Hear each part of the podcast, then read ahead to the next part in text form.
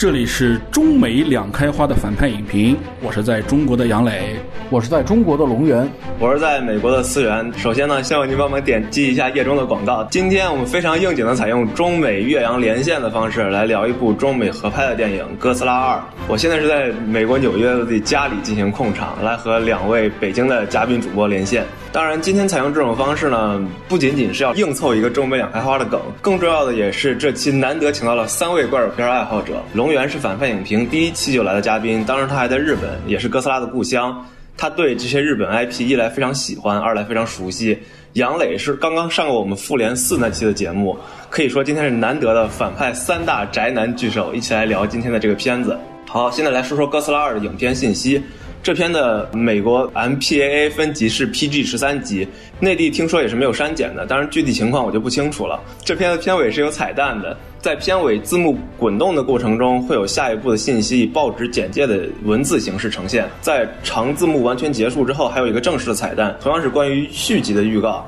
大家看完正片之后不要离开。格式全球发行的后期转制 3D 影片，内地没有 2D 拷贝印发。影片本身是数字摄影机拍摄的彩色电影，数字中间片的分辨率是 4K，画幅统一为2.39比1。国别是美国，但 IP 来自日本，出品方也有中资公司，其中就包括了已被万达全资收购的传奇影业，以及美国华纳影业，还有日本的东宝株式会社。影片的 IP 就来自于东宝持有的哥斯拉系列，最早版本是一九五四年版。据不完全统计，这是六十五年以来在全球范围内的第三十六部哥斯拉长篇电影。但真正与本片构成正续集关系，所谓怪兽宇宙 （MonsterVerse），到现在为止只拍了三部电影。前面有二零一四年的《哥斯拉一》，二零一七年我们聊过长节目的《金刚骷髅岛》。本片的导演一九七四年出生的美国白人导演迈克尔·道赫蒂，他其实是我们下一期要讲的《X 战警》宇宙的主要编剧之一，写过从《X 战警二》到上一部《天启》的剧本，也是《X 战警》之父布莱恩·辛格早年的御用编剧，还写过由布莱恩·辛格执导的《超人归来》。他本人作为导演的履历相对来说比较浅，只拍过几部节日题材恐怖片，比如说《比尔小孩》和《克朗普斯》。制片团队同样由中美日三国构成。特别提及的是，已经于2017年去世的日本著名特摄片导演板野义光继续挂名了本片监制。板野义光早年曾是黑泽明的副导演，后来也亲自指导过《哥斯拉对黑多拉》。影片的署名编剧只有两位，除了导演道赫蒂之外，还有导演的御用编剧扎克希尔兹。他写过道赫蒂之前的一部作品《克朗普斯》，这片的主演同样也是多国部队。美国方面的演员有中年男星卡尔·钱德勒，更巧的是他还演过零五年由彼得·杰克逊执导的那版《金刚》。而本片的反派母亲是著名的鬼后维拉·法米加，她演过多部温子仁宇宙的鬼片，也凭借在云端提过的奥斯卡女配。而演法米加女儿的 Millie Bobby Brown，大家更熟悉，是《怪奇物语》里面的小十一。这边还有两位老戏骨，一位是萨利·霍金斯，她就是2018年的奥斯卡最佳影片，也同为怪兽片的《水形物语》的女一号；另外一位是大卫·斯特雷泽恩，她的角色也是从为数不多的哥斯拉一保留到现在的一个角色。在中国方面的女配角就是章子怡，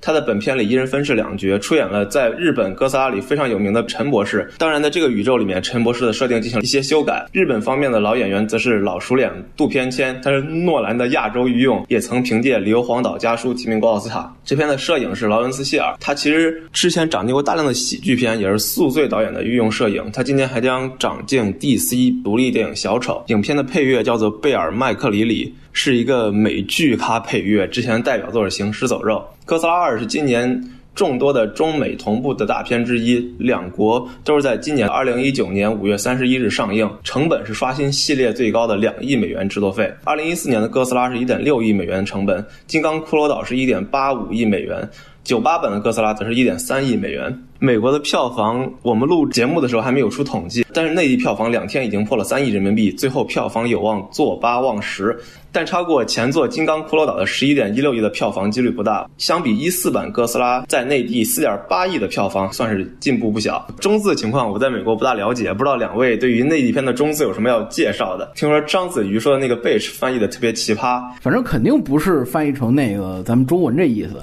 但总体上来说，字幕对于影片的观影并没有太大的影响。好，那影片信息就介绍到这里，下面插播我们在节目最后录制的打分环节。我我给这个电影五分，就是其实我觉得问题就是说，它是一个纯粹的怪兽电影，然后怪兽电影在这个年代已经不吃香了。怪兽电影需要以电影科技的支撑，才能让怪兽电影变得好看。然后现在电影的制作水平跟前几年而言没有巨大的区别，但在怪兽之外的东西，它其实几乎是完全不合格的。所以我就是不能把给给这个电影打及格分。其实我不是很推荐怪兽片的影迷来看，就是因为。对于怪兽的介绍也是不足的，因为它掺杂了大量的人类线在里面。更推荐给消磨时间的人去看一个好莱坞大片，纯刺激的人来看吧。哦，我给这电影打六点五分。我总体上认为这部电影还是及格的。那至少冲着看怪兽打架来的这部分观众，他们很满足。可能我这个。特摄版本啊，就是这皮套版本的哥斯拉看的比较多哈。今儿看了一三 D 的，哎呦，我真是视觉上确实是有着更新换代，就好像这突然我这个诺基亚平板机就给换 iPhone 十了。所以我是推荐对于这个喜欢这种动作类型的、喜欢这种打架的，包括带点灾难的这种观众去看。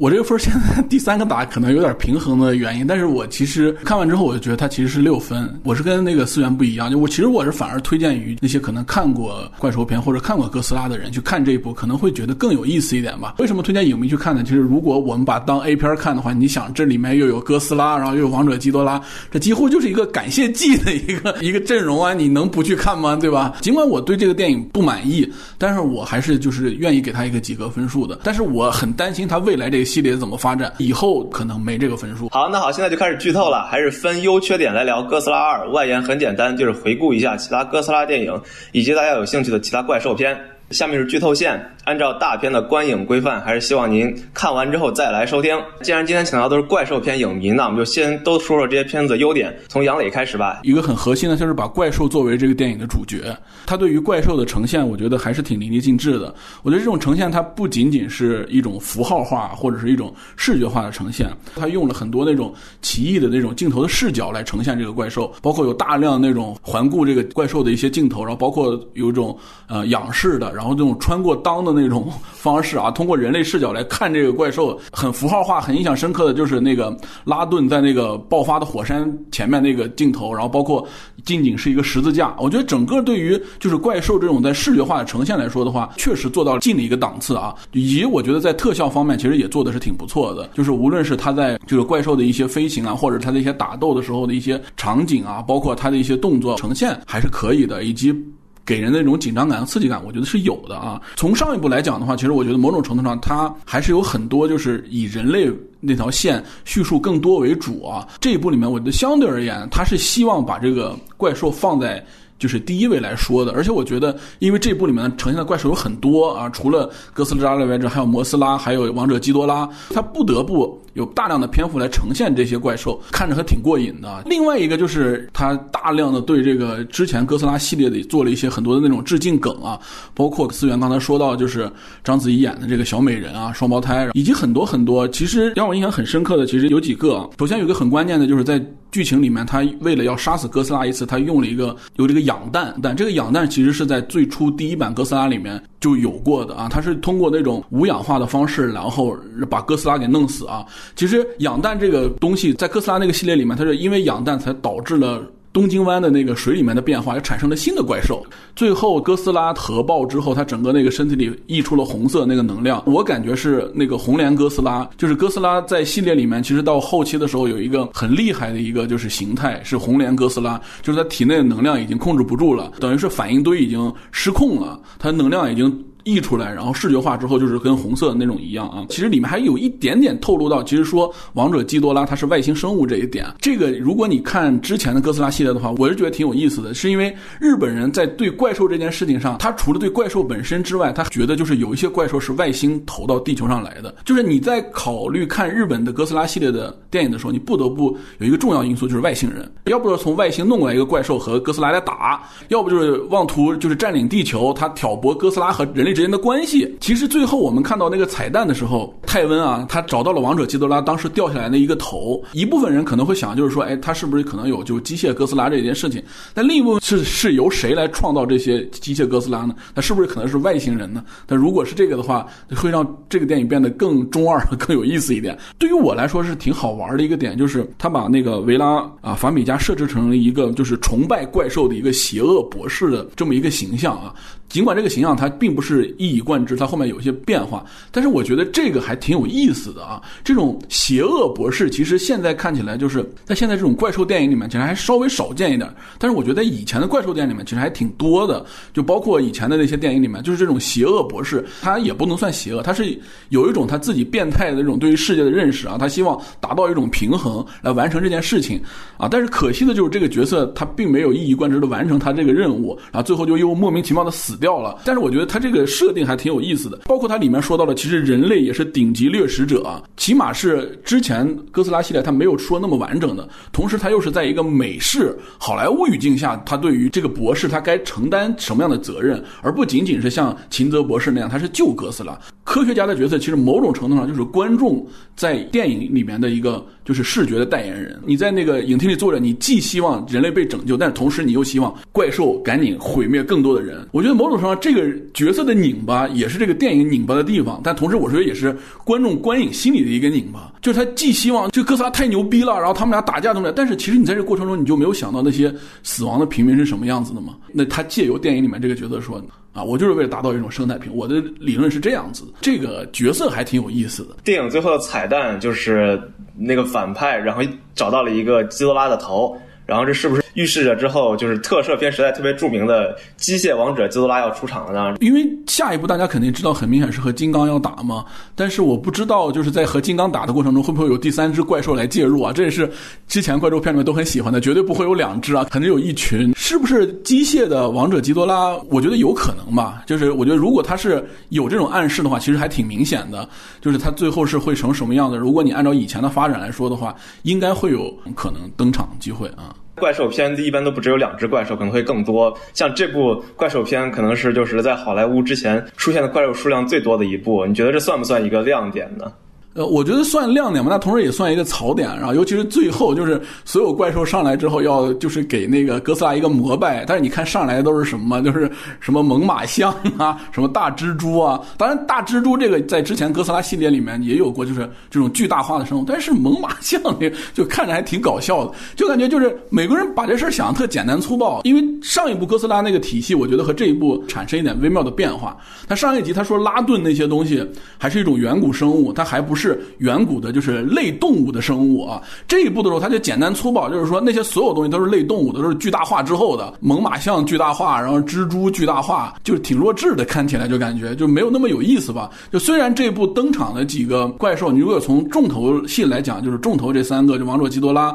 摩斯拉还有拉顿，但是拉顿它的呈现还挺好的。就一个关键呈现就是它那个在这个空中那有一个打斗那段戏，其实还挺精彩的。因为之前我记得拉顿好像它是以这种。音速飞行为主，但它这部里面它呈现就是那个扇翅膀，然后把那些战斗机都打损，那个战斗的呈现我觉得还挺有意思的。但除此之外那几个怪兽，我觉得就可可吧。好，那我们把话筒交给龙源。给我印象比较深刻的就是他这个动作戏的设计感。上周聊了一个片子叫《龙珠超布罗利》啊。那个片子我喷了他的动作设计，就是他跟这个哥斯拉就有很明显的这个差异性。就那里边你看贝吉塔、布罗利、孙悟空、弗利萨，所有人打起来都是一样的。你如果把他脸换掉、头换掉，你根本不知道谁是孙悟空，谁是弗利萨。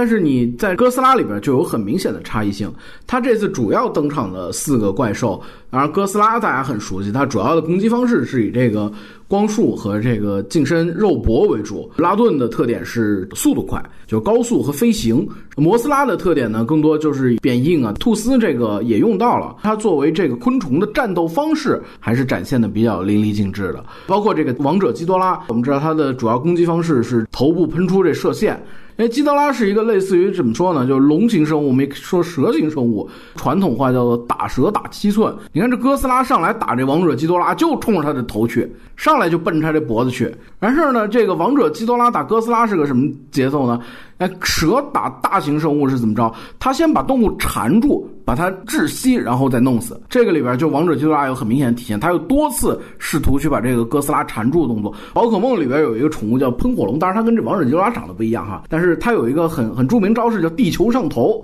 这个里边有有类似的招式啊，上头了一下这个哥斯拉。就我觉得它从动作设计上来说，符合怪兽设定，动作戏是有层次、是有节奏的。这一点就是我认为是它最主要的优点。从视觉奇观的角度上来说，它是绝对是合格的；从它类型片的角度上来说，它给了观众观众想要的东西。其次有一个细节啊，就我觉得它的人物设定的一些情感的表达呢，我认为是比较打动我的。特别是这个渡边谦这场戏，其实我看他那个那个船出场那造型的时候，我就觉得当时这个二战时间，那时候日本人为了荼毒世界，他开发出来一种叫回天鱼雷，起死回生的意思。人坐在那个鱼雷里边，用这鱼雷去打人，就是跟这神风是一个道理，就是有去无回。就回回天鱼雷这造型，跟这渡边谦最后开这鱼雷艇很神似吧。包括他最后跟这个哥斯拉的对话，他说“萨拉巴瓦嘎托姆”这句话就很有感染力，因为包括我们想知道这个《霸王别姬》的这个日文翻译叫“萨拉巴瓦嘎爱”，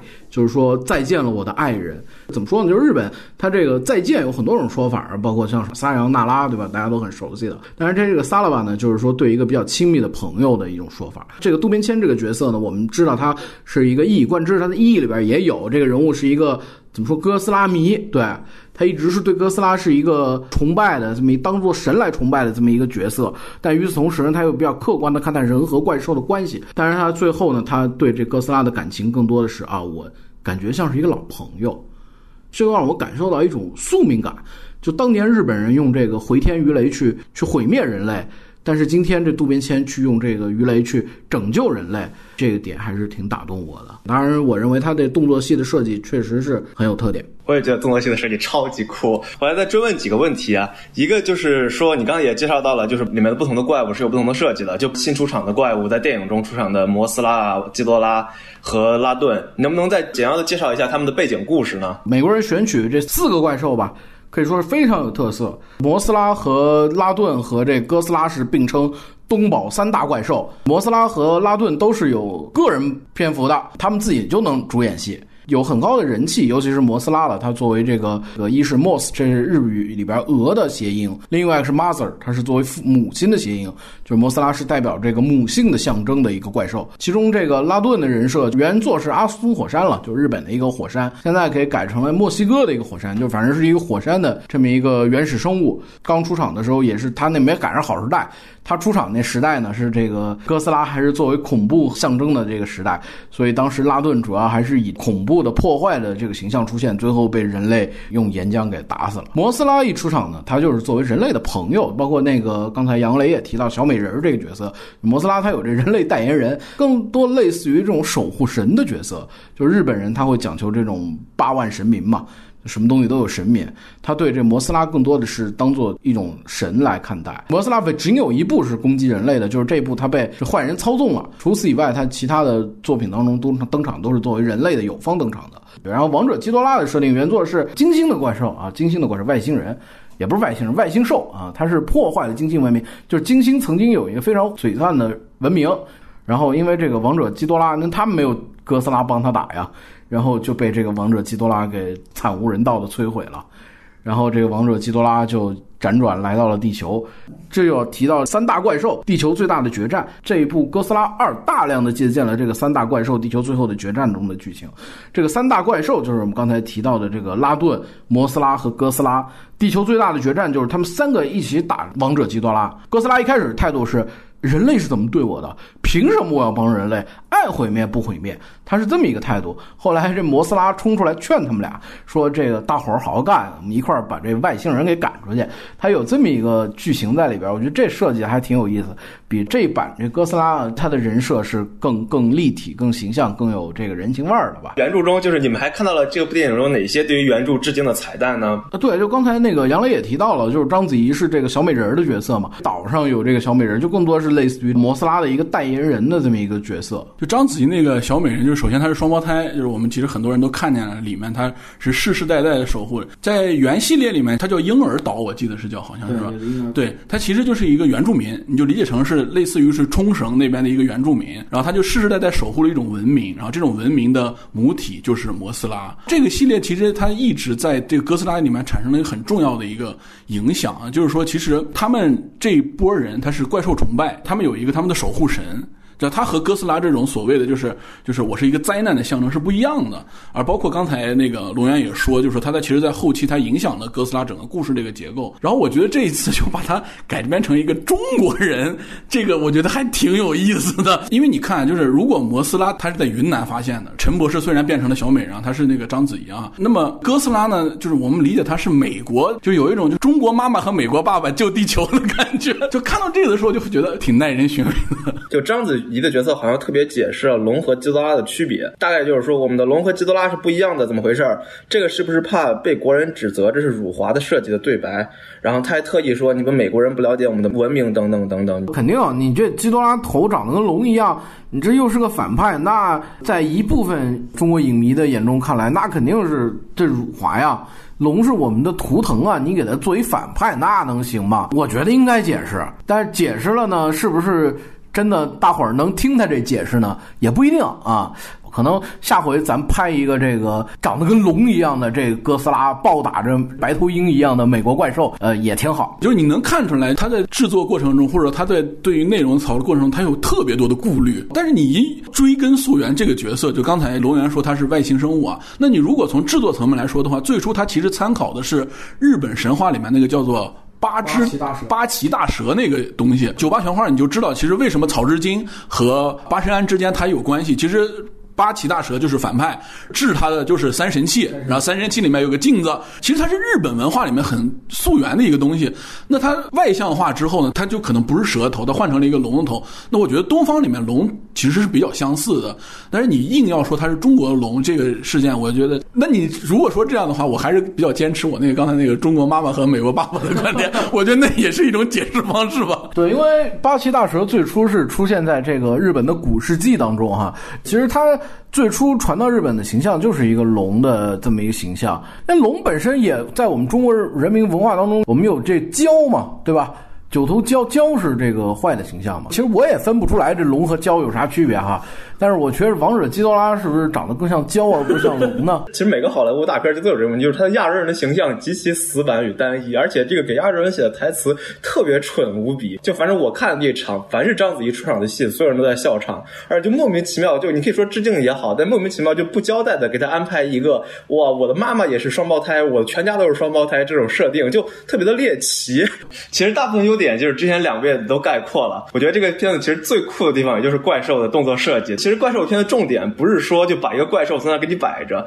因为那样子的话，尤其是这种巨大的怪兽，跟日语词一样，就是开局 film。如果只是把一个怪兽形象给你摆着，它是静态的话，那有个其实跟我们在博物馆里看恐龙化石没有区别，只把恐龙化石涂上皮而已。我觉得重点就是你要根据它的怪兽形象，然后有一系列在电影中对它的动作视觉呈现。我觉得这个对于在拉顿这点而言确实特别酷。虽然它的原型是来来自于鸟，但是有很多是反地球物理的那种动作呈现方式，至少是反我们现代物理的这种呈现方式。比方说，它会突然的静止，然后往上往下飞。整个动作设计的时候，它会整个惯性也会体体现特别明显。就它一静止的时候，你会发现附近的那些云和风全部都静止了，然后突然被它往上带和往下带，这就相当于比方说一个带着床单的鬼突然一静止，然后它一往上飞，所有床单都往下坠一样。那然后再包括那。在预告片里就会出现那个特别酷的三百六十度转，然后甩翅膀，然后把那些飞机全部都甩开的画面。这个也就是说，它虽然是借鉴了地球生物，但是他们的动作设计都是有自己的方式的，会体现出来他们跟地球生物不同的地方。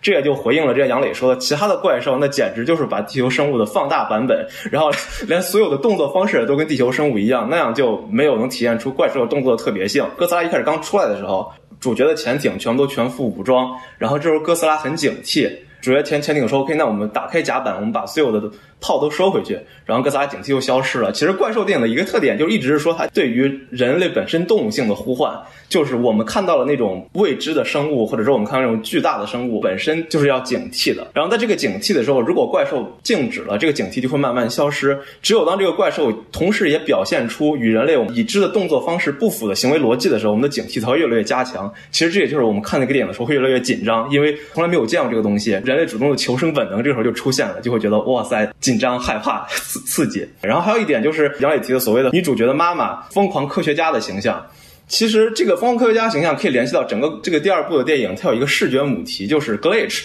就是它的花瓶。从一开始出片头字幕开始，就会不停的有花屏的段落，花屏的段落就是科技不好使了。然后这个花屏的这个整个视觉符号，在整个电影就贯穿始终。每当看到怪兽的时候，所有显示屏都会花掉，不能使。其实就是一个很简单的对于科技的不信任的体现。就是在美国上世纪八十年代的时候，就是特别流行的，因为当时当时整个计算机跟 IT 技术的崛起。包括《终结者》那些电影也是一样，就是特别表现了我们对于科技的恐慌。然后对于科技的恐慌，站在科技的同一边的其实就是科学家。然后在那个时候，科学家其实全部都是在美国的怪兽电影中都是叫 “my scientist”，是一个反派角色的出现。其实跟这部的电影很像，就是科技是靠不住的，科学家是靠不住的。这部电影也是从头开始，只要一到怪兽出现，屏幕上就会有花屏，然后所有屏幕都不好使。我觉得这个科技恐慌在美版哥斯拉的第一部呈现特别明显，就是穆托他的。特点是会让所有的电子设备不能使用。第一步其实更明显的那点就是说，凡是有木托的地方，所有的机器全部坏掉，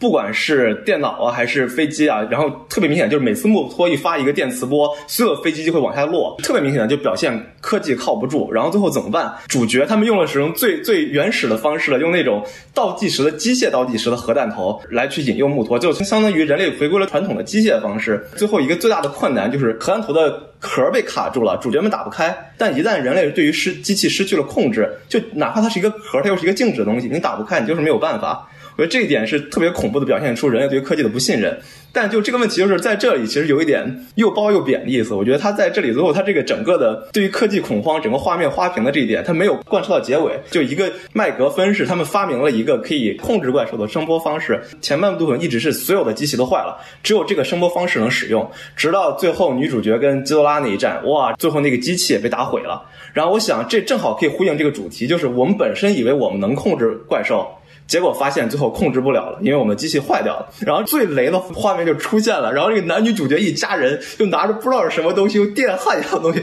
把那个机器、把那个控制装置又修好了，然后又接着使用了。相比第一部这种荒谬性，我觉得这一部没有强调到极致，我就觉得有点可惜的方面。另外，关于它这个电影名字的一个我觉得有有趣的优点，英文名好像中文名也是吧，就是《怪兽之王》（King of Monsters）。它在日本就叫哥斯拉，但它美版的第一部就叫做哥斯拉 King of Monsters，就体现了就是美国的就所谓的美国化吧。它所有的美国改编都要把整个所有日本的东西全部撤掉，然后换一个美国的壳。King of Monsters 只是一个由头，而并不是真的哥斯拉就在电影中就是所有怪兽之王。因为当时我们知道一九五几年的时候，因为就是核弹的原因，有大量对于这种巨大怪兽恐慌的电影出现。环球引进这部电影的时候要。表示出来，就这部哥斯拉和其他美国怪兽电影的不同，所以它在副标题加入了“怪兽之王”。所以，OK，这个怪兽跟其他怪兽都不一样，这块比其他怪兽、其他怪兽都厉害。当时这个标题，我就在这一部中，它真的就拍成了情节上的怪兽之王，就所有的其他的怪兽都要对于哥斯拉俯首称臣。最后，虽然这有吐槽的地方，但是我觉得至少在就是电影的美国化上，它进了一步。它不光是致敬了所谓的。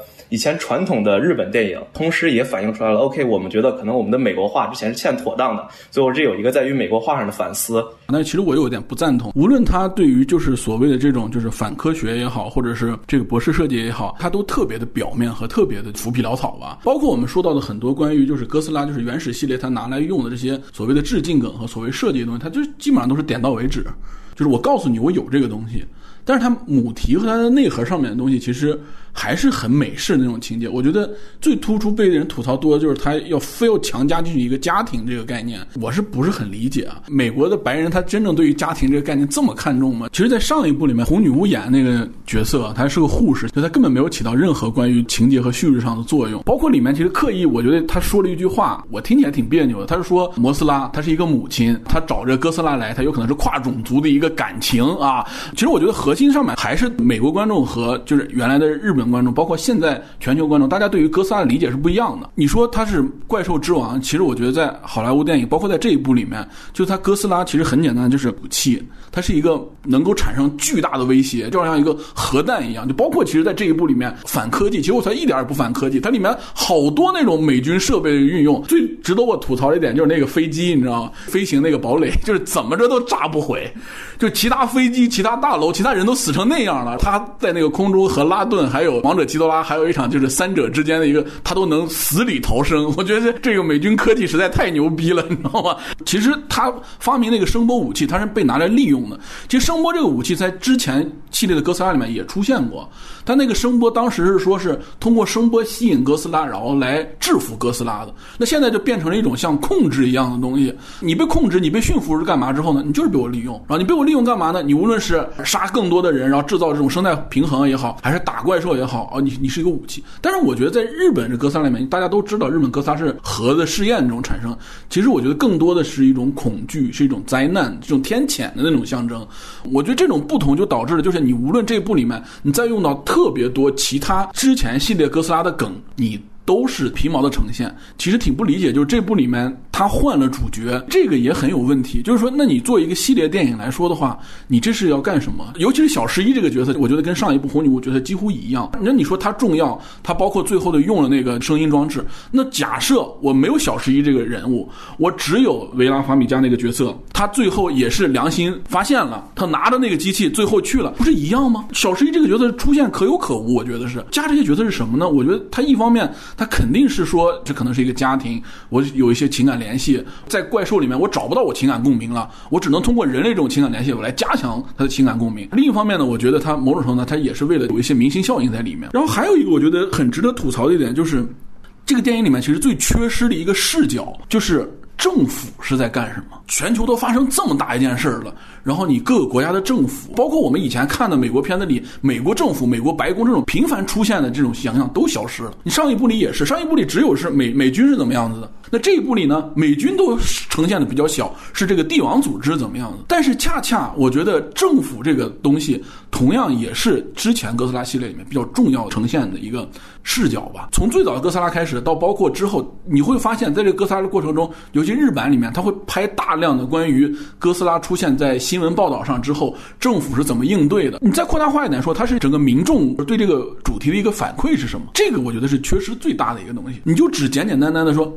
是一个家庭，还正好是这三个人，这三个人里面还正好。爸爸是好的，妈妈是坏的，正好把这个女儿给拐去了。这个女儿拐去了，还说正好还良心未泯，就太巧合了。看完这个电影之后，很多人现在就觉得云里雾里的是什么？就是他情感那条线，他没有办法去接受，他觉得剧情有问题，他几乎是还是挺失败的一个东西。您刚才正好就聊到了，就是整个的关于为什么要。专门引入一个家庭线，可能你说有明星效应。这部电影的主角就是也是《怪奇物语》里的小十一，他现在美国特别火，人气特别高。这个片中的人设的表现和那个《怪奇物语》的美剧有什么相似的地方吗？他整个在剧情里设置啊，还是挺像他在《怪奇物语》，他有一点就是在 copy 另一个形象。包括你记不记得这个电影，它最早出来那个预告片，它是通过那个收音机来完成了这个和怪兽的联系的。他在那个《怪奇物语》里其实也是这样子，小十一他是在一个异世界，那个异世界里面。全是怪兽，那怎么能够在这个异世界里和这个现实世界通过联系呢？无论是收音机里的声波也好呀，还是通过一些电磁信号也好呀，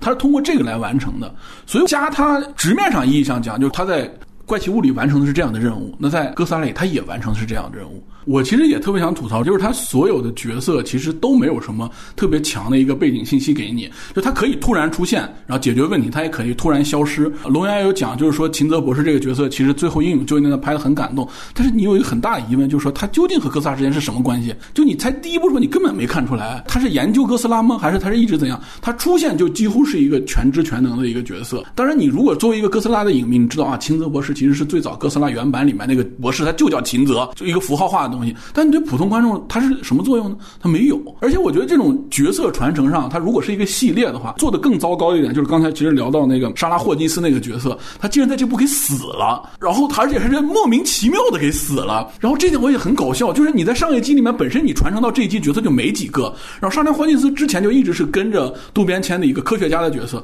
那你这部啊来一个中国人呢，我就把这人干死了，然后就是有有一个新的替代者出现，我就觉得很奇怪。那你如果是这样。的话，你是不是考虑，比如说这一季啊，我们大家可能都觉得哪个觉得不合适，你可能现在下一季是不是他有莫名其妙消失了？我就觉得整个这些可能都是挺吐槽的地方。这人物的功能性，我认为它是比较缺失的。就是说，你看我们这部戏有两个多小时，其中有一个半小时都是人的戏，跟这怪兽也没啥关系。但是这个人起了很大的关键性作用吗？他设计了很多，比如最后这个他把这个发信器拿走，让哥斯拉获得了喘息之机，包括这个渡边谦冲进去给他吃这核弹，设计了很多这些戏份。但是我们从根本上看，我们如果把这人整个去掉，戏就是出场哥斯拉打王者基多拉，我觉得可能结果跟最后呈现也差不多。另外一点呢，就是它这主题表达，说白了这是一环保主题，它最终表达了这个自然与人类的共存，它其实表达的我认为是不好的。哥斯拉代表自然，对吧？人类代表人类，那他们之间的共存是通过一种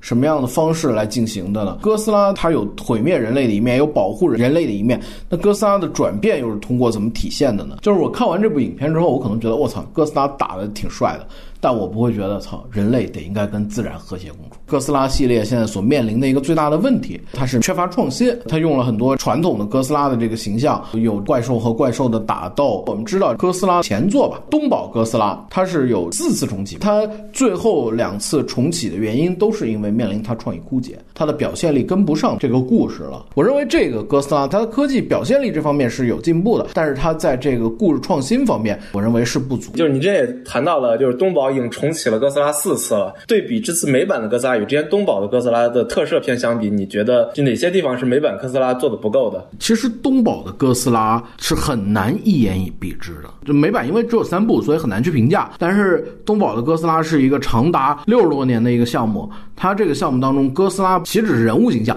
就它的影片类型都发生了多次重大的转变。有最初的作为恐怖象征的哥斯拉，也有哥斯拉对盖刚当中日本队长一样的哥。斯拉当然你要说这个日本和美版之间的对比，那我认为美版是日本这么多年这哥斯拉的一个集大成，他接受了这些日本的这些优点，并且避免缺点。我不是说它是完美无缺的哈，它是站在前人的肩膀上才有今天的成就的。但是我认为是超越了这个日本的东宝的这些哥斯拉的。当然，我认为它其实是不如安野的哥斯拉，这个我后面会提到这一点。美国人一定是觉得把哥斯拉当成一个八九十年代那种 B 级片的拍法和路数在去运作的。那你知道哥斯拉最初他之所以是用那种皮套的方式来做的话，其实他就是省钱、低投入那种，然后算出来高回报。我觉得好莱坞人他一定也是这样觉得，包括就是对于这个故事这种呈现方式，他就是他一定是希望从视觉化来刺激观众。但是至于这个故事内核是什么，至于他那个类型里面讲的故事是什么，他并没有把它放在一个很高的高度上。其实最核心的，他想做后面的东西，它包括哥斯拉对战金刚，其实它是一个很重头戏的东西在里面。那你要知道，以前那部哥斯拉对金刚可是不是很成功的一部作品，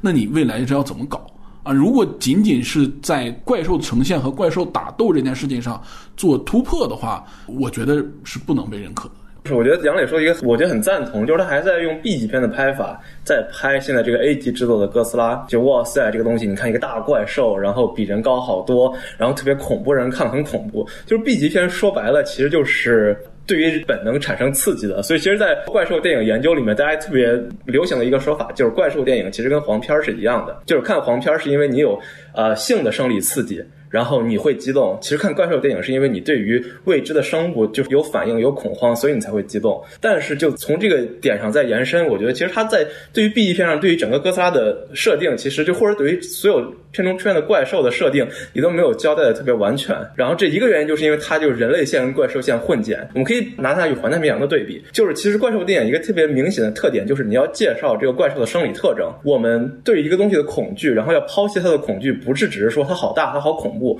我们要知道它是怎么运作，它跟人类的运作方式有什么不一样。这个不一样越强调，我们越会觉得这个东西越吓人或者越难受。其实我觉得这部分它没有对于哥斯拉或者任何怪兽解剖学上的描述。我觉得就像杨磊说的一样，他们来的目的就是像工具一样，是为了打架的。除了打架之外，什么都不讲。哥斯拉第一部我们还有体现出来，比方说木头先出来，他们的特点是要繁殖、要觅食，就这是一个对于这个怪兽的生理特点的交代。但我觉得这个交代在第二部哥斯拉里是严重不足的，所有怪兽都被唤醒了。然后一听基多拉的，然后所有怪兽都疯掉了，都开始到处打来打去。他们已经被冬眠了几万年了，他们从哪哪来的食物呢？从哪来的能量呢？这些东西都不交代。就其实哥斯拉能量这一点也一直是就是所有哥斯拉电影交代的一个特点，比如它是来自于核能，它是被于核能激化，或者它本身就是一个核反应堆。这些东西整个哥斯拉二电影中都没有交代。最后包括它变成红莲哥斯拉，突然就开始把基多拉打败了，也没有交代它为什么会变成这个样子。就对于怪兽电影而言，它对于怪兽的交代是不足，对于怪兽的展现是不足的。这就对比环太平洋明显就很明显了。环太平洋甚至有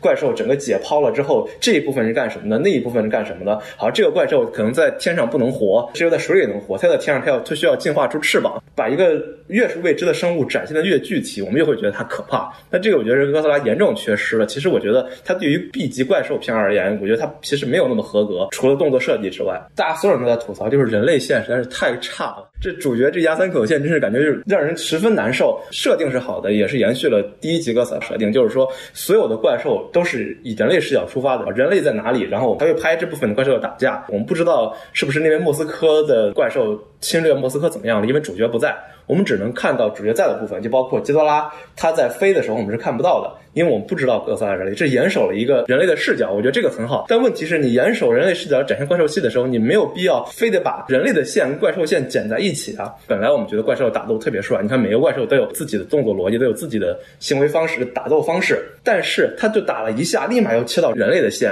我觉得这一步和第一步不同的是，第一步切到人类线之后，他是在用。真的，人类的第一人称视角在看怪兽，来体现出这个怪兽的巨大，来体现出这个这场打斗对于人类的伤害。这一部真的就是纯拍人类的线。哎呀，我的脚被卡住了，这样整个怪兽戏动作戏跟人类线脱节，动作那里打的激烈，突然接到一些人类就跟着根本无关紧要的戏，然后就再回到动作戏之后，我都甚至都记不得哦，刚才在干什么？为什么突然这个哥斯拉就使这个动作了？为什么他们俩就突然分开了？怪兽动作戏和人类动作戏之间的脱节特别明显，而且我觉得人类动作戏有极其多余。还有一个问题也。是真是不知道这些人类的动机是什么。就是我们说反派他是一个疯狂科学家，他迷恋怪兽，然后他要把所有怪兽都复活，清理世界的秩序，觉得人类在世界上真是太多余了。但是问题是，他的一开始做这一切事情的动机，是因为他的儿子被杀死了，跟穆托那场打战中死掉了。这就很奇怪，为什么我的儿子被杀死了，就像环太平洋里我的家人被杀死了？所以橘子玲子长大了之后，他的目的是 OK，我要为我的家人报仇。但这个里面，我因为我的儿子被哥斯拉杀死了，所以我要。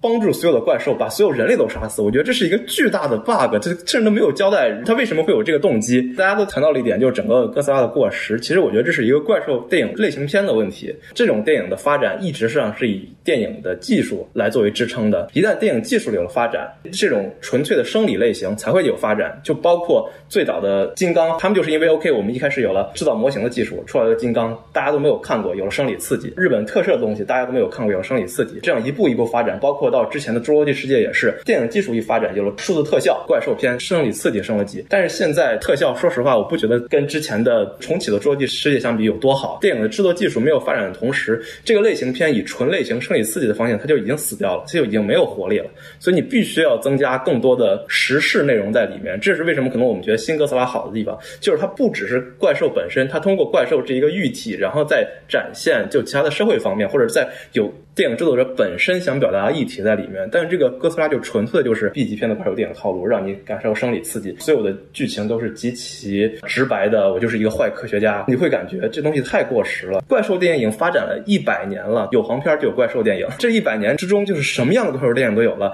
从恶搞的到各种类型化的，到各种通过这个类型来展现其他的主题表达的都有了。接下来是外延环节，其实也就是一个主题怪兽片儿。大家先说一部自己最喜欢的哥斯拉电。影。刚才也提到了哈，就是安野秀明的新哥斯拉，它好像是标的片假名，所以它是一语双关，既代表新也代表真。现在有一特火的美剧叫《切尔诺贝利》，在我看来，安野这版哥斯拉就是一个哥斯拉版切尔诺贝利。他一边讽刺挖苦了日本高层的低效、低能、欺上瞒下，另一方面又歌颂了劳动人民这个英勇无畏、勇于牺牲。就是它是这么一个主题，我认在我的读解下哈，就是这一点呢，我认为它其实是比较契合我对于哥斯拉本身的一个看法。我其实还挺想跟大家分享一下，就是哥斯拉的起源。当时美国在这个比基尼环礁进行了二十三次这个核弹试验，其中有一次就是因为它这个爆炸范围，就是氢弹的威力比它预想的要大，所以爆炸范围呢比它这个警戒范围要大，所以就波及了一艘路过的日本渔船，叫福龙丸。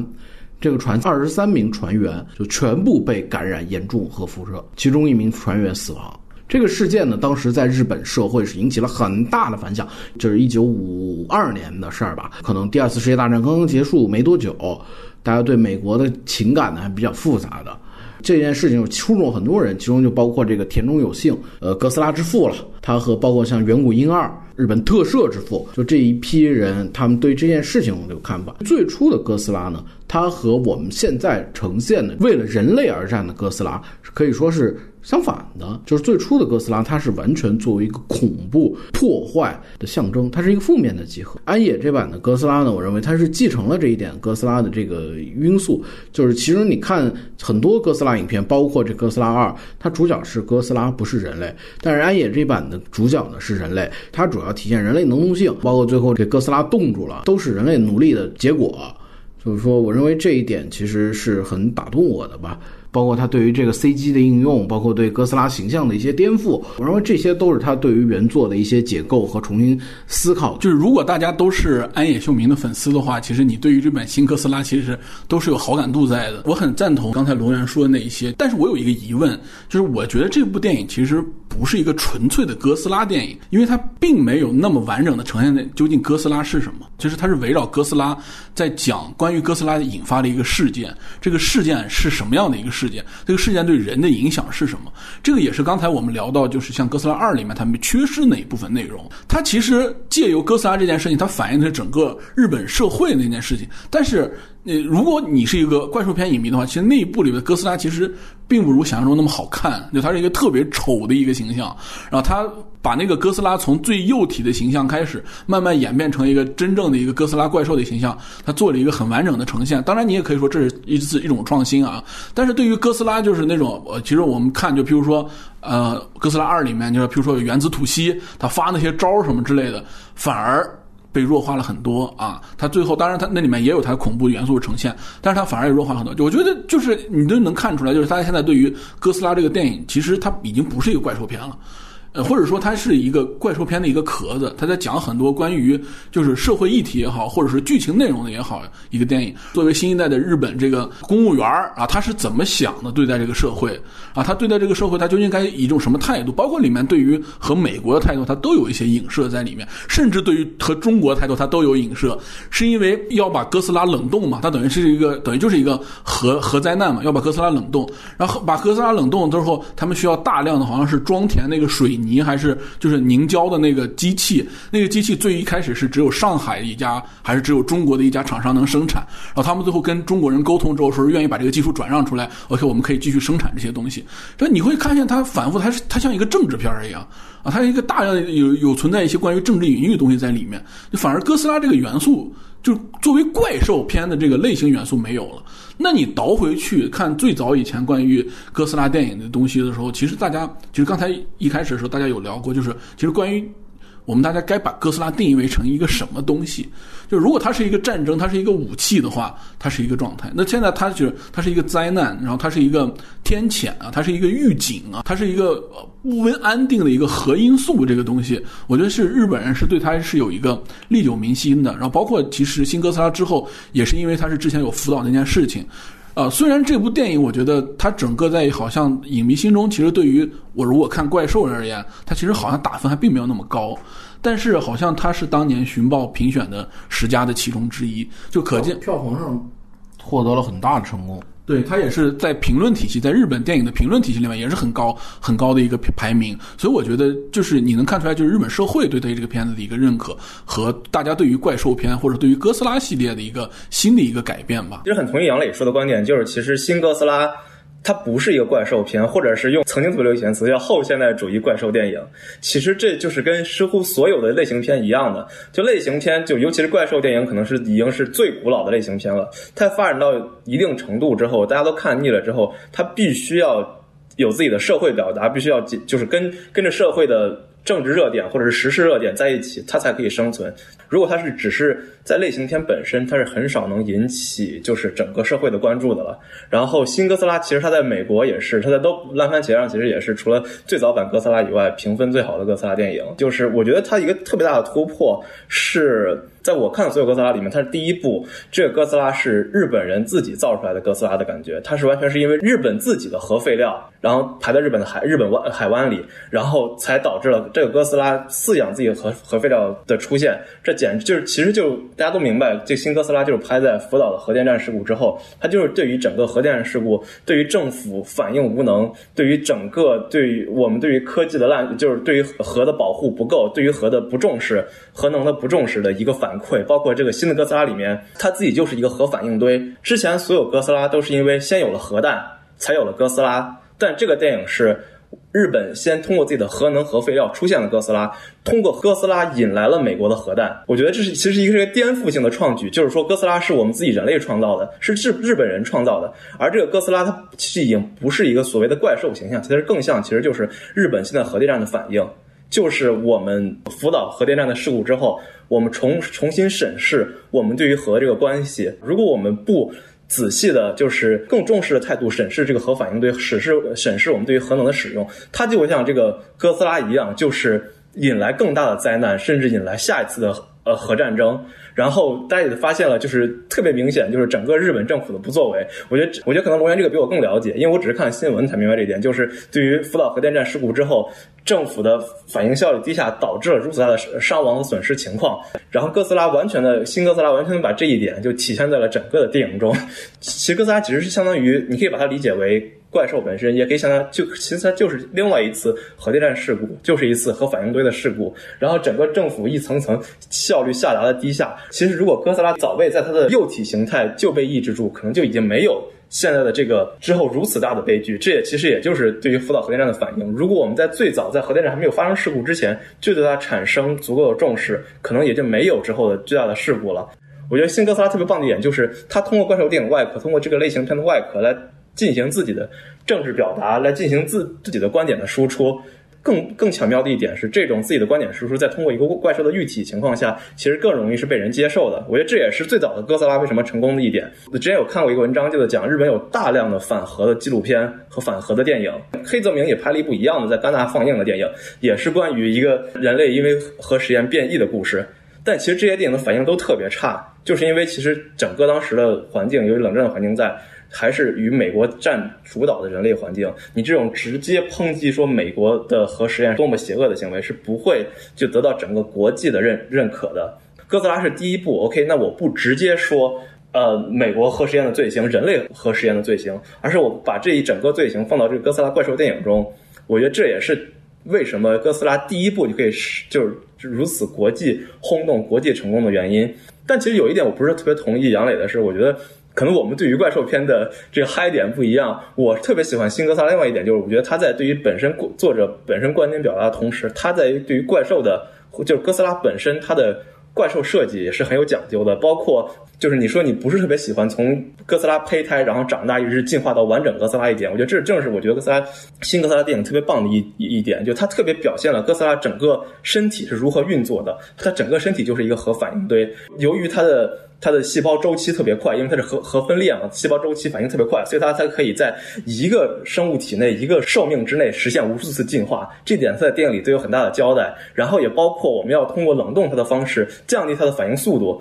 来限制哥斯拉的移动。就新哥斯拉也展现了很多怪兽本身的生物特点。我觉得这是我对于怪兽电影最大的嗨点。然后包括这个电影结尾其实很有意思，就是其实这也是相当于整个电影就相当于。整个日本社会对于这次福岛核电站，或者对于日本用核的技术的思考嘛，我们到底是不是要彻底放弃呃核技术？包括就是我们要是不是要彻底摧毁呃哥斯拉，还是要研究哥斯拉的特点？其实相当于我们是要放弃核技术，还是要继续使用核技术？包括电影里最后的态度是，美国想让我们整个放弃哥斯拉，想让我们把哥斯拉。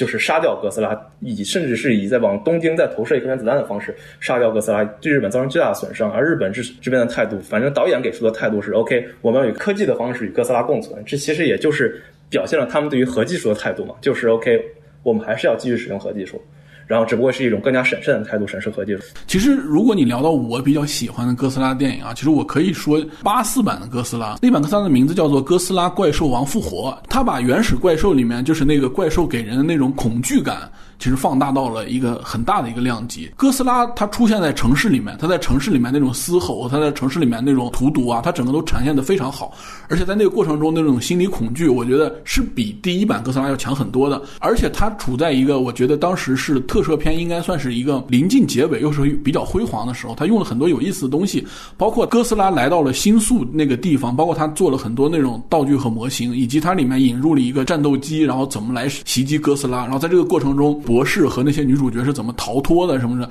你如果作为特摄片来说的，我觉得特别精彩。然后它又是彩色，然后它又跟那个之前那些哥斯拉不一样，我觉得特别精彩。我觉得它把最原始哥斯拉带给那人那种就是怪兽的恐怖，然后带给那个对于社会那种就是黑暗呈现的特别好。提到这一点，我觉得很有意思哈。就哥斯拉系列真的就是就好像凤凰涅槃一样，它每次都一模一样，就是它复制它第一次。就我们刚刚提到，它一个是。呃，对，一九八四年是第一次重启，然后一九九九年是第二次重启，呃，二零一四年是是第三次重启。对，一共是你如果不算美国和动画的话，一共是正儿八经东宝的哥斯拉的话是三次重启。这三次当然，因为安野秀明后边那个东西还没有，但是前两次或者说三次轨迹都是一样的。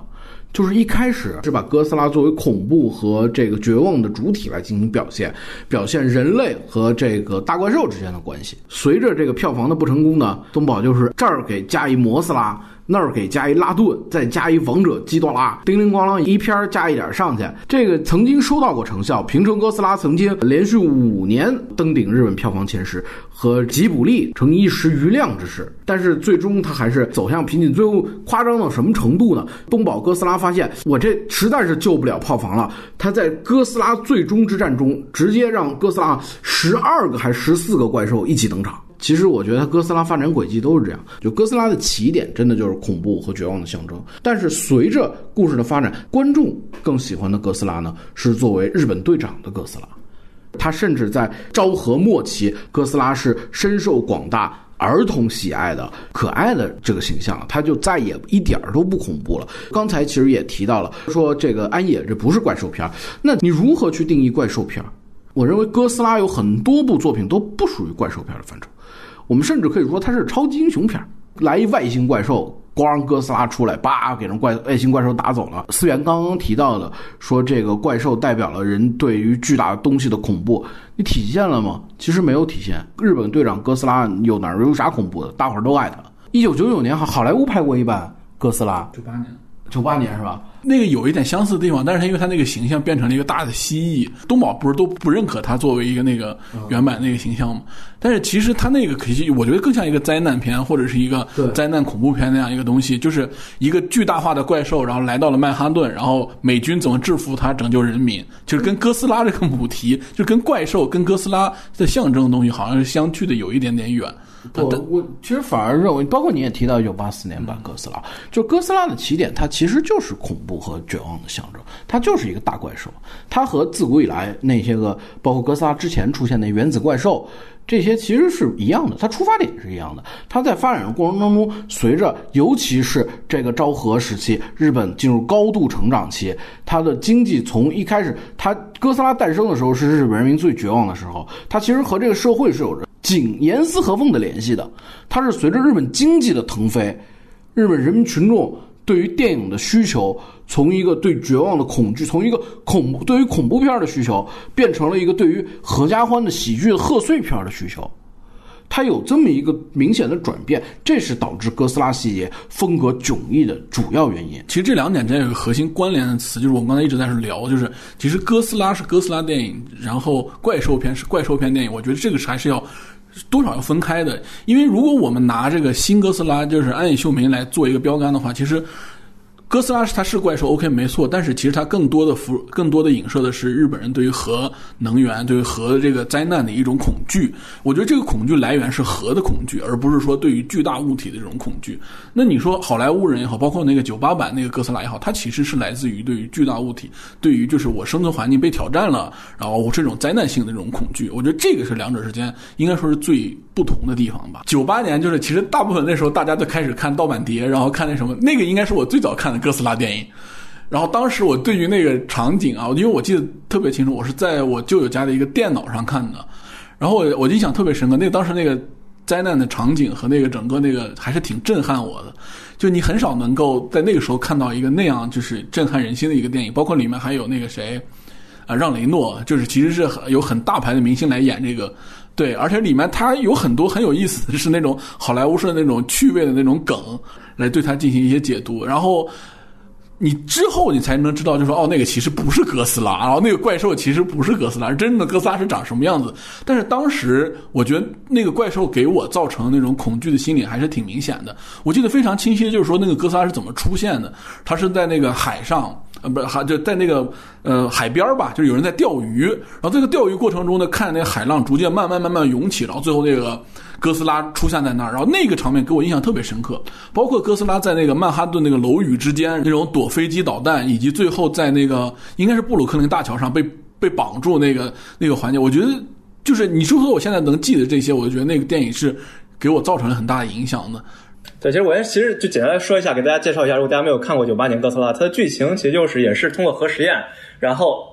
一个蜥蜴真的是，就是讲的是一个蜥蜴变成了一只巨大的巨大蜥蜴。当时那个蜥蜴是在日本袭击了，先袭击了一艘日本渔船，然后大家采访当时的幸存者，然后幸存者就在说勾起了，勾起了，勾起了，所以他们就把这个。蜥蜴命名为了哥斯拉，其实它根于就是说，确如果按照原教旨主义者的说法，这个一九九八版的美国版的哥斯拉，其实跟原版哥斯拉其实是不是一个东西的？因为原版哥斯拉一直在说它是一个就远古巨兽，只是通过原子弹唤醒了它，然后就讲的就是像杨磊说的，然后他来了曼哈顿，然后在曼哈顿作恶，其实就像金刚一样。但就我为什么也喜欢那一点，就是其实它更像是一个老式的美国怪兽片或者美国恐怖片，它包括借鉴了很多。美国恐怖片经典的套路，就像杨礼刚才说的，就是先是哥斯拉在曼哈顿第一次出现，是一个人在钓鱼，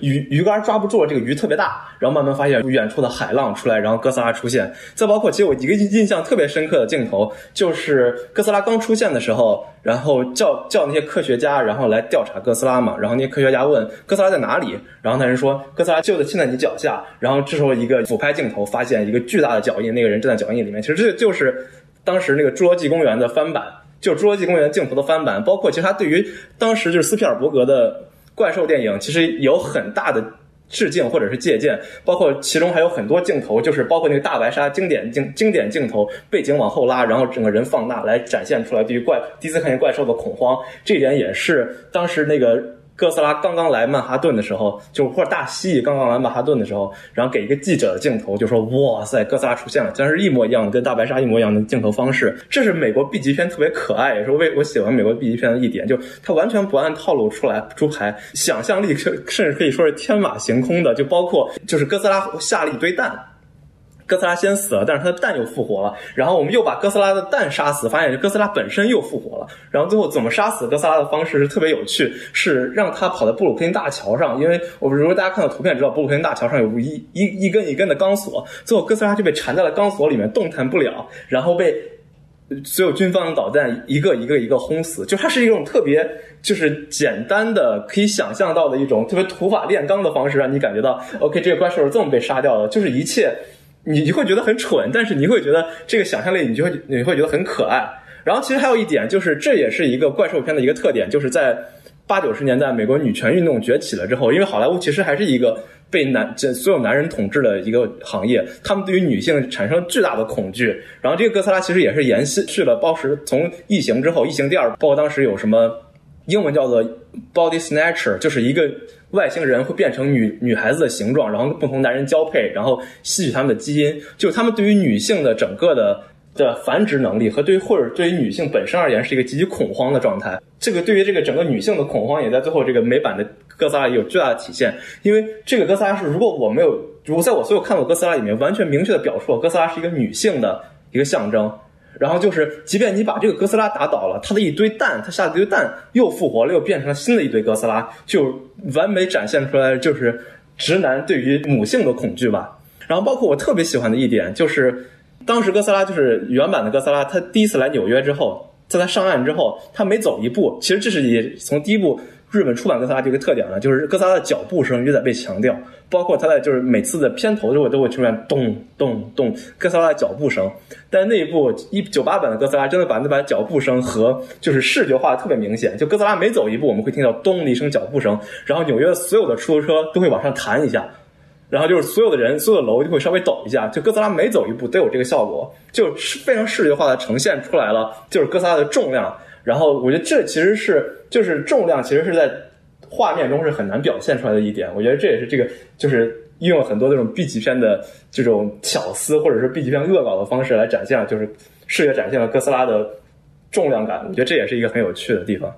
好，那下面还有最后一部哥斯拉，就是在中国最后就比较有名的最后一部哥斯拉，就是美版这会儿重启的哥斯拉第一部。那大家有什么想说的吗？说到这个二零一四年美版这个哥斯拉，其实有一个细节，摩托两个人相见见面之后，他不是为了交配生了蛋吗？其实刚才就立马让我联想到思源说那九八版，就他同样也是以一个生蛋为这个线索来说这件事情。其实我当时想的意思就是说，这是这又是一个又是你之前用过的一招啊，又来继续用这件事情。就我觉得这两者之间就是还挺有意思的，而且我觉得它两者之间其实它拍起来也有一些相似的地方。呃我反而觉得，其实那个一四这个美版的哥斯拉第一部，其实它主角应该是摩托那那那那那两个怪兽。它对于两个怪兽，其实最一开始完整呈现它是摩托，然后它是怎么出来的，然后包括它找这个栖息地，它为了生蛋，为了交配，然后那个是人类拿它没法了，呃，有一个就是能治它的人，就是哥斯拉，然后把哥斯拉引了出来。啊，其实反而你会发现，就是对于那个怪兽的呈现会比哥斯拉还要多一点。也就是我们当时一直在聊到一九五四版出版哥斯拉，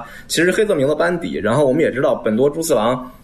其实是黑泽明的副导演，然后节目开头提到的板野一光也是。就是你们认为黑泽明对哥斯拉系列有什么影响吗？我觉得黑泽明的个人风格是很强烈的，他和哥斯拉之间，我认为是没有影响的，也不是说完全没有影响吧。就是说，我们刚才也提到了，就哥斯拉有一个人对他影响非常大，并且有强烈的此人的个人风格，就是田中有幸，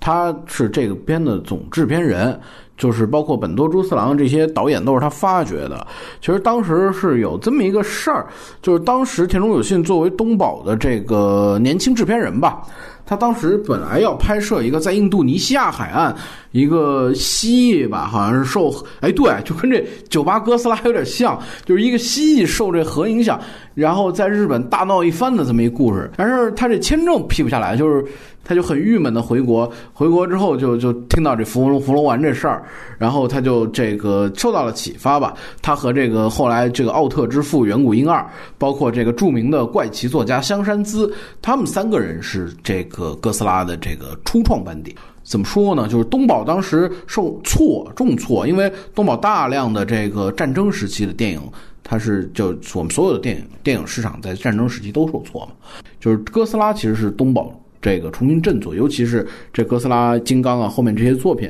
是东宝重新重新振作的契机之一，也是东宝后续能发展成日本第一电影公司的契机。哥斯拉当时其实，在东宝内部呢，百分之九十的人都是否定的，认为它制作成本太高。唯一是一个这东宝这个社长同意批了这个计划，叫做 G 计划，强行的找了一帮这个东宝的人。来来来参与这个计划，来开发这个计划，就是不计成本也要让哥斯拉上线。那事实最后证明了他这个这个社长的这个英明神武啊，反正这都是后话。就是我们之所以能够在哥斯拉这部作品当中看到很多这个黑泽明剧组的成员，那是很简单，因为日本。电影圈这么大，当时它是这个制片厂体制，就跟咱们这西安制片厂是一样的。就是你看这张艺谋给这吴天明做这个。呃，摄影对吧？做演员，就是它性质是一样的，就是说它有导演前辈提携后辈的习惯。确实，我没有查到说黑泽明对《哥斯拉》这部电影有任何的看法。从主观上吧，我可能说的也不一定对，但是我认为黑泽明和哥斯拉是没有继承，也没有文学上参考，也没有什么裙带关系的。我觉得黑泽明对于哥斯拉的影响，我觉得几乎没有。但是我觉得黑泽明对于本多猪次郎的影响其实特别大的，因为我们都知道黑泽明相当于是本多猪次郎的前辈。本多猪次郎在美国有一本传记书，它名字叫做《本多猪次郎、哥斯拉和黑泽明》，就是本多猪次郎进整个电影行业，就是因为黑泽明是他的师傅了，从黑泽明的副导演做起。然后只是很巧的是，在本多猪次郎开始可以自己。当导演接活之后，他们都在几乎在同一年的时间拍了一部关于核的电影。恰巧哥斯拉对于在国际范围内的影响特别好，然后黑泽明那部叫《活人的记录》，他在国际方面的影响特别差。之后其实相当于两个人虽然个人关系很好，但其实他们的导演事业其实相当于是分道扬镳的。本多猪次郎就一直在，因为他相当于是。东宝的摇钱树嘛，一直在拍特摄片和怪兽片，包括之后他又开始拍电视剧。然后黑泽明就是一直是在拍电影。然后我知道本多猪次郎之后是不是还也导过奥特曼？哦，对，有他有导过奥特曼。奥特曼这个说起来就其实他 IP 跟哥斯拉，我觉得也差不多，嗯，同等体量，甚至在其之上。头号玩家中有机械哥斯拉，嗯，本来是准备奥特曼，后来给它改成高达了。从这个角度上来说，我认为两个同，当然远古其实跟哥斯拉的参与也就是初期了，就是后来它翅膀硬了，就就也也也就派助手做哥斯拉，他自己就不参与这哥斯拉的创作了。他主要是以这个奥特曼为主，就是说白了就是日本特摄电影，它是一个很特殊的电影类型。就是说我们这个使用皮套，但是皮套是大家是广泛使用的，但是特摄呢，它有一套比较特殊的这个。呃，我们说是这个视听语言也好啊，说它是这个拍摄方法也好啊，日式的追求形式感，追求这种舞台剧风格的这种表演方式呢，其实是我们其他类型当中所没有的。呃，远古最初也是非常失意，然后被这个田中发发掘了之后呢，他们一起做了哥斯拉，火了之后呢，因为这个就特摄这个类型它。成本又低，又能表现很多东西，所以受到了日本人民广泛的喜爱。在之后，他又做了多部哥斯拉之后呢？最终是这个成功制作了《昭和奥特曼》，忘了具体忘了是几年了哈，反正就制作了这个奥特曼这部作品。后来这个也是获得了很大的反响，最后又连续。但奥特曼和哥斯拉不一样，它不是电影开始，它是以这个电视剧的形式，最初是和观众见面，包括传入中国市场，在中国也受到了广泛的热爱。哥斯拉是奥特曼之父的伯乐，那你甚至也可以说哥斯拉是奥特曼的伯乐。那奥特曼打过很多哥斯拉造型的怪兽，其实我觉得这还挺挺讽刺的。对，对他没打过哥斯拉，他打过好多长得跟哥斯拉一样的怪兽。其实我们知道，当时日本一九五零年开始，日本其实大大量山寨好莱坞电影的，而启发哥斯拉的是美国的一部天国动画，叫做《原子怪兽》，其实就是一个雷哈里豪森的做的一个，就是也是相当于怪兽的电影。很多人都说，其实这才是怪兽电影的起源。它其实也是很简单，也就是讲，就是通过核辐射一。只蜥蜴在北极的蜥蜴变成了巨大的怪兽，然后来入侵纽约。然后请问大家看过没有？这部电影没有？然后怎么就评评价就是美国的所谓的原子怪兽 （Atom Monster） 的巨大的那些那一系列电影和日本的哥斯拉的对比？如果你这样说，最初好莱坞的怪兽也是一只原子怪兽的话，那其实我们对于怪兽这个概念，在刚才聊的关于。它是否是怪兽片那些东西？其实它更统一，它就是这个灾难。其实它还是跟原子是有关系的，就它还是对于这种核的这种恐惧，这种核的灾难是有关系的，而不纯粹。只是一个因为对一个巨大的怪兽这个有关系而言吧。我认为它其实是哥斯拉之间是有继承关系的，就哥斯拉确实是有借鉴它这个东西。我是雷哈里豪森的超级粉丝，然后我是上学的时候一直在也是在看他的电影。原子怪兽其实概念其实为什么就回还是回到了怪兽片的主题，就是怪兽片已经就是存在了几乎一百年了，就你很难就。只是通过创造一个怪兽，然后让让让这个电影实现巨大的商业成功。一九上上世纪五十年代开始有巨大的所谓的原子怪兽，或者是就日语话叫开局 film 出现，就是因为当时对整个社会对于核恐慌，包括对于冷战的恐慌，很多的就是美国的学者认为，原子怪兽的第一部就是雷哈里豪森的这部原子怪兽。这也是为什么这个这个名字的由来，因为在那个电影《The Beast from Twenty Thousand Fathom》里面，他们一直在强强调这个怪兽是 Atom Monster，跟之前 Monster 的区别。因为我们知道好莱坞其实怪兽片一直在有，包括金刚也是一个 Monster，他一直强调这个词，所以在怪兽研究里面有了这个词的出现。然后当时除了原子怪兽之外，其实哥斯拉是主要的，为什么拍哥斯拉，就是看到了原子怪兽巨大的商业成功，以及当时好像同年又重新。上映了最老版地版的《金刚》，也都在美国取得了巨大的商业成功。之后东宝想，OK，我们现在这个制片厂反正现在效益不好，不如我们来拍哥斯拉。是通过这个方式，然后来拍了哥斯拉。这是一个好莱坞电影最讽刺的地方，就是好莱坞电影是从来不会拍反美国题材的电影的，就是它所有的批判也好，然后反思也好，也都是点到为止。这个其实，在当时可能越战的时候更明显，就是在越战打仗的时候是绝对没有任何一部反越战电影的，所有反越战电影也都是在越战之后才出现。对于反核也一样，好莱坞所有对于核能的解释也都是点到为止。其实更。重点还是放在怪兽上，它能取得于成功，只是因为观众们就是当时主流观众对于核的恐惧，对于巨大怪兽的恐惧。所以其实，在原子怪兽之后，出现大量的巨大的怪兽电影，就也都是 都是雷哈里豪森自己做的，他是金刚的做金刚那个人的徒弟。但是这些电影之后都跟核辐射已经没有关系了，就是外星来的或者又是远古生物，其实他们跟怪兽的关系不大。这也是为什么就是在冷战时期，在美国在发扬这个核实验时期，好莱坞是绝对不可能拍任何。强烈的反核电影的，所以这是为什么我们会看到同年上映或者下年上映的哥斯拉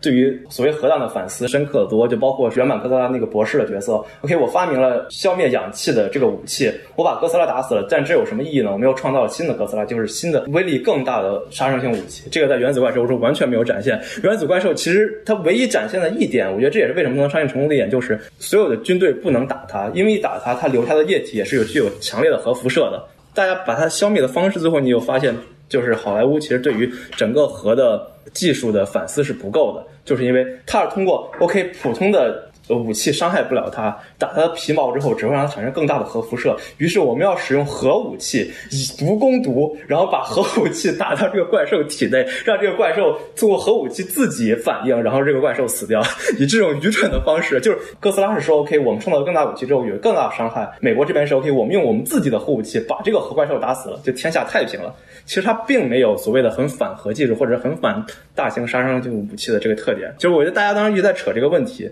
就是到底什么是怪兽电影？我觉得这也是为什么，因为怪兽电影的这个类型片的划分不清，也导致了怪兽电影研究方面的起步很很晚，是只是一个在亚文化，就是我们宅男喜欢的东西，但在大众电影中并没有所谓科幻电影或者奇幻电影有那么多的影响力。其实我们知道，《核爆起源》应该是科幻的设定范畴之内有科幻元素。但还有一类怪兽片是神话起源，有奇幻元素，就是怎么看待这个怪兽片横跨，就是它在这个科幻片和奇幻片之间的交叉点，然后是否会出现就是影片类型定义不清，导致评价困难，导致研究困难，甚至也导致它的。受众不广的原因。刚才聊了很多，其实就是已经把怪兽这个怪兽，就是原子怪兽这个范围内的东西，其实聊得很清楚啊。我其实刚才也有问到，其实关于就是比如说异形里面那个怪兽啊，它是就是其实就像刚才那个思源说，那它是科幻怪兽吗？它是什么怪兽？其实异形里面那个怪兽，其实我们可以理解它是外星人，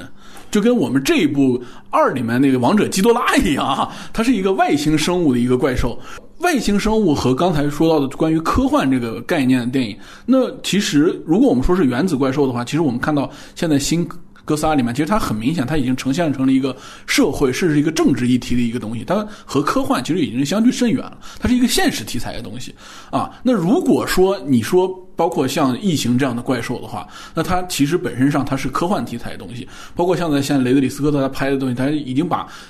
这个异形系列拍成了一个起源的东西了，它拍成一个物种或者是人类起源的一个一个哲学议题的东西了，它是一个很抽象的一个概念。刚才也有说过，就是怪兽其实这个题材也像是一个大杂烩一样，它能把就是上到这种抽象概念的东西，下到这种现实题材的东西融会贯通的描写在一起啊，我觉得。也是核心是，其实还是跟它背后的这种带来带给人的这种恐慌和这种细思极恐的这种灾难性的符号有关系的。龙源也知道，就是那个动画版那个哥斯拉，那个其实是更近的一个关于哥斯拉题材的东西。其实我刚才在说自己喜欢的哥斯拉电影，其实我特别想说那一部。其实那一部其实对于关于科幻和关于哥斯拉这个题材。呈现，它又往前走了一步，它又是一个更大的题材。它甚至最后就是说，王者基多拉的到来，包括说哥斯拉占领了地球，把地球整个变成了一个哥斯拉生态体系的一个东西。然后王者基多拉的到来，它是一个异次元的生物。在这个过程中，我们怎么再定义这个科幻，或者说怎么再定义就是怪兽这一个点呢？那我们纯粹意义上原原始的那种关于原子造成的怪兽导致的怪兽片的那种恐怖的东西，其实已经完全没有了。啊，它就是一个怪兽，或者是纯粹的一种象征性意味的东西。然后包括对于就是外星的生物，或者是这种超现实生物的一种呈现，可能更多的占据了这个电影本身的那些东西吧。请大家来讲一讲日漫的哥斯拉系列，因为我没有看过。刚才杨磊也有提及。其实我之所以喜欢三部曲的哥斯拉，原因就是它本身创新。它是三部，是从零一七年开始到一八年，总共是三部。它第一部叫做那个哥斯拉怪兽行星，第二部叫做哥斯拉决战之都，第三部叫哥斯拉噬星者。它三部曲它其实是设定上一个最大的一个不同，就人类在和哥斯拉对决的过程中，就是人类是灭亡了，人类是被哥斯拉赶出了地球，然后哥斯拉是成了这个地球上的霸主。随后的在几百年的过程中呢，地球上的生态系统已经成了哥斯拉适应的东西了，就像创世纪一样，它整个地球上的一些生态系统都成了哥斯拉那样的东西，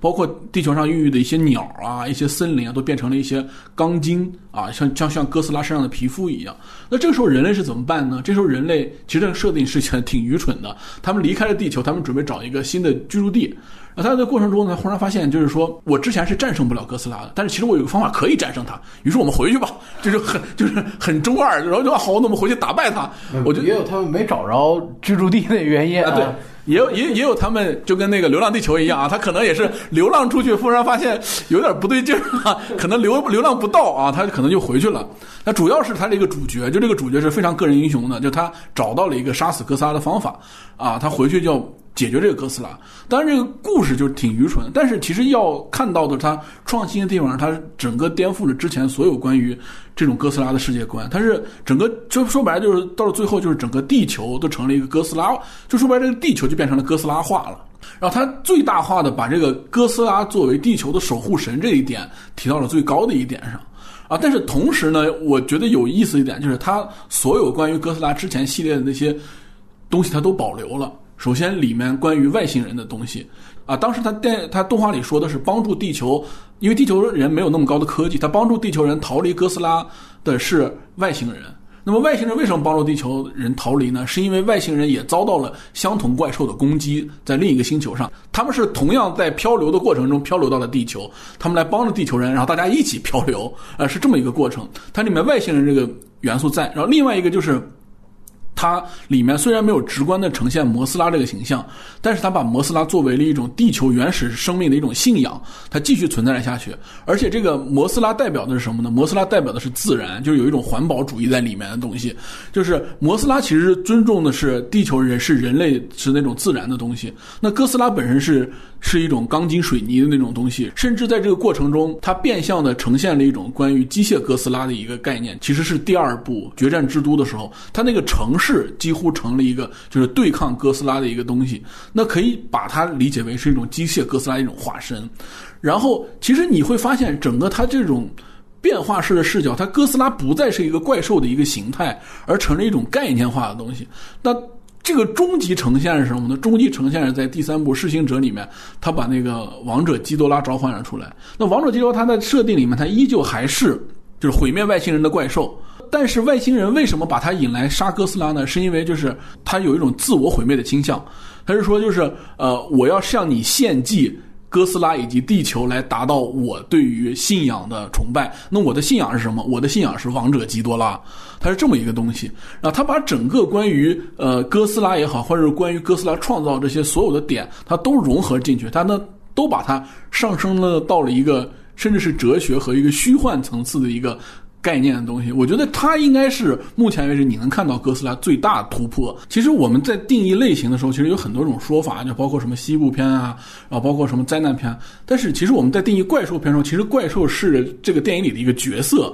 它是一种类型元素，但是它不是这个类型的一个完整的形态。它没有就是说，比如说叙事是怎么叙事的啊，它里面的故事核心是什么，它要呈现的是什么，它就是一个角色。其实就更有点像我们现在超级英雄电影一样，它就是里面一个角色。那这个角色。去干什么？它可能就是这个电影本身的那种主题，而不是说仅仅就是说我用这个角色来定义这个电影是什么。包括其实怪兽片，甚至就是再往大看，然后是甚至是奇幻电影，就是 fantasy film，这是一个特别模糊的概念。甚至到九几年，整个学界才有真正的对于这个定义方式。我觉得可能是奇幻电影上面的一个研究的一个奠基的人，叫做 Brian Attebury，他是一个就美国爱达荷州立大学的一个教授。然后他的一本书就是可能我们现在看的所有的关于奇幻电影或者怪兽电影的研究，都是基于他这这。本书，都是基于他对于奇幻电影和怪兽电影的分类方式，叫 Strategies of Fantasy，就是我们怎么定义怪兽电影或者奇幻电影的策略。就他用了一个就是计算机的或者是数学上的一个语义，叫做呃模糊逻辑。假如说一个圆，如果我们不知道它的圆的边界是什么，那我们就不要管它的边界是什么，我们就找它的中心。用这个理论来定义什么是怪兽片，就是说中心是什么？就是我们说到 monster film，说到怪兽电影，你觉得最怪兽电影，你脑子立马想到的词是什么？然后他就通过这个方向，他发现大家想到的词是哥斯拉、是金刚、是吸血鬼、是就是德古拉 Dracula，或者是狼人 Werewolf。然后他就当时一个特别明显的点，OK，这个就是怪兽电影的中心，它的中心就是所有的怪兽电影或者我们理解的典型怪兽电影名字都是那个怪兽的名字，然后从这个。点来细分，就是一切的怪兽电影，怪兽电影的主角，它不一定是反派主角或者是正派主角，但它的描述重点都在怪兽上面，就描述的是人类对于怪兽的恐惧，或者是人类对于怪兽的恋物癖吧，相当于就是这种感觉，就是又怕又想摸的这种感觉。然后同时还有一个特别有趣的点，就是我们看到所有的怪兽，它都明确的有一个分界线，其实这也是另外一个就是讲。关于怪兽电影学学者研究的一个领域，就是说怪兽一切怪兽可以理理解为就是一切不是人的东西，就是它是把怪兽电影的重点是我们要把怪兽和人分开，就一切不是人的东西可以我们都把它理解为怪兽，所以以这个点来分类怪兽电影其实分类更大，就是包括在美国之前八十年代有很多那种畸形电影，就是讲一个畸形人的故事，然后他我们也会把这些奉为怪兽，就是一切通过在荧幕上看这个人。能感觉到我们是人，他不是人，一个强烈的排他性，这是也是怪兽电影一个特别大的特点。这是为什么？其实大家都说的就是《金刚》最早是一个特别种族歧视的电影，《金刚》就是一个巨大的黑猩猩在在戏虐就白人建的城市，这是明显的一个就是白人主流观众对于黑人的恐惧，就就明显的体现出来了，或者对于黑东西的恐惧，就是黑东西不是我们自己人。就是对于不是我们本身的物种的恐惧，这是在我理解的怪兽电影的本质。就甚至用这个怪兽电影来表现他们跟我们不一样，来表现他者的恐惧。然后我觉得这是一个怪兽电影特别有趣的定义。但就是在这个这个方面来说，就是我们可以说《异形》它明显是怪兽电影。我们按照这个的定义，首先《异形》的电影的名字它就是《异形》，就是这个怪兽的名字。然后非常强烈出来，整个电影都在强调出来，异形跟我们不一样。然后。来强调人类如何战胜异形，这就是明确的把怪兽跟人分开，这是怪兽电影。所以就是我不认为一切现在新的，包括暮光之城这种吸血鬼电影，或者是包括新的僵尸电影，包括我们之前看到的僵尸肖恩，它是怪兽电影的原因，就只是因为它没有在强调吸血鬼跟我们不一样。反正这是在我的感觉是，如果去掉了怪兽跟人不一样的这一点，来强调 OK 我们人类跟怪兽的结合，他们看起来是怪兽在电影中。